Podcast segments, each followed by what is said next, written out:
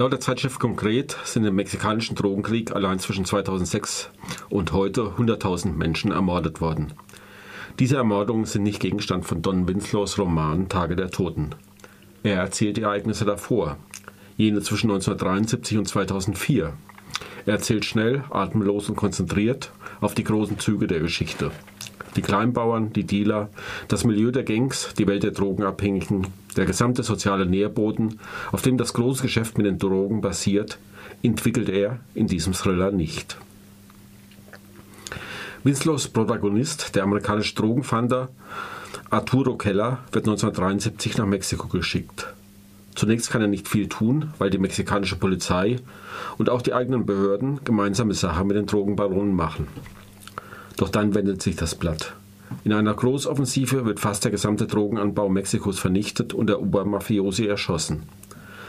Art, so äh, ist die Kurzform von Arturo, rettet dabei einen der Barrera-Brüder vor den tödlichen Befra Befragungsmethoden der Kollegen.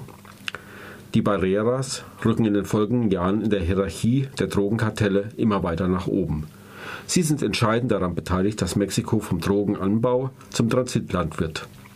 Die USA, der größte Drogenmarkt der Welt, wird von nun an aus Mexiko fast exklusiv beliefert. Der Anbau verlagert sich in andere Länder Süd- und Mittelamerikas. Keller und die Barreras kommen sich eine Weile kaum in die Quere, doch als immer mehr Drogentransporte abgefangen werden, weil Art Keller das Oberhaupt der Familie heimlich abhört, ändert sich alles. Um das Leck zu finden, wird ein Mitarbeiter und Freund Kellers vom Clan entführt und zu Tode gefoltert. Keller wird von diesem Zeitpunkt an zum unversöhnlichen Gegenspieler der Barreras. Illusionen über seine Arbeit macht er sich da schon längst nicht mehr. Dazu ein Zitat. Ich bin nur das Feigenblatt in diesem verdreckten Krieg. Der Krieg gegen die Drogen, mein ganzes beschissenes Leben lang habe ich gekämpft. Und wofür?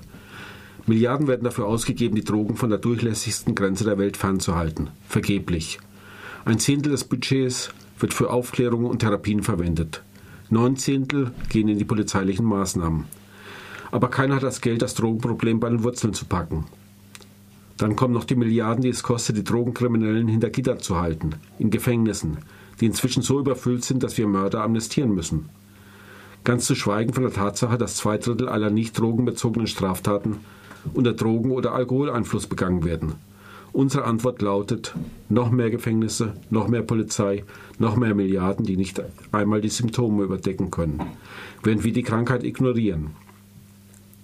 Eine Therapie kann sich meist nur leisten, wer eine gute Krankenversicherung hat. Aber wer hat die schon?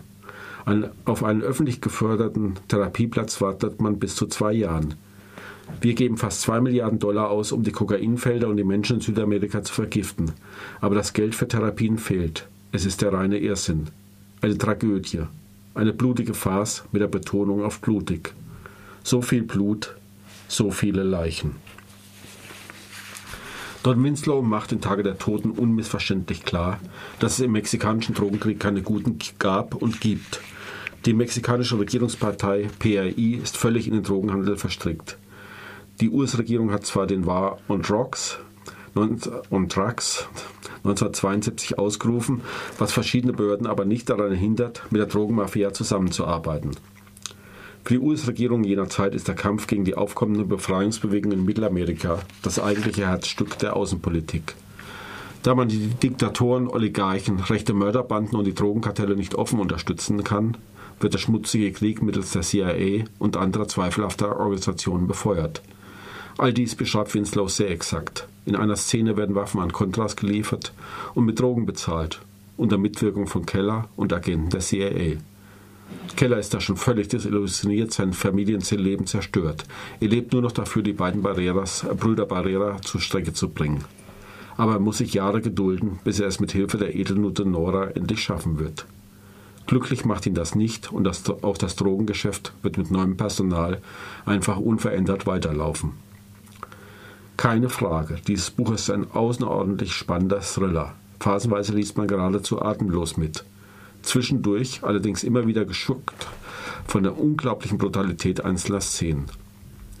Umso erschreckender, dass der Hintergrund und viele Details auf tatsächlichen Ereignissen beruhen. Don Winslow hat fünf Jahre recherchiert, um seinen Roman Tage der Toten schreiben zu können. Und diesen, Ein und diesen Eindruck hatte ich beim Lesen, er hat sich übernommen. Beim Versuch, die gesamte 31-jährige Geschichte aufzuzeichnen, ist ihm jegliche Subtilität abhanden gekommen.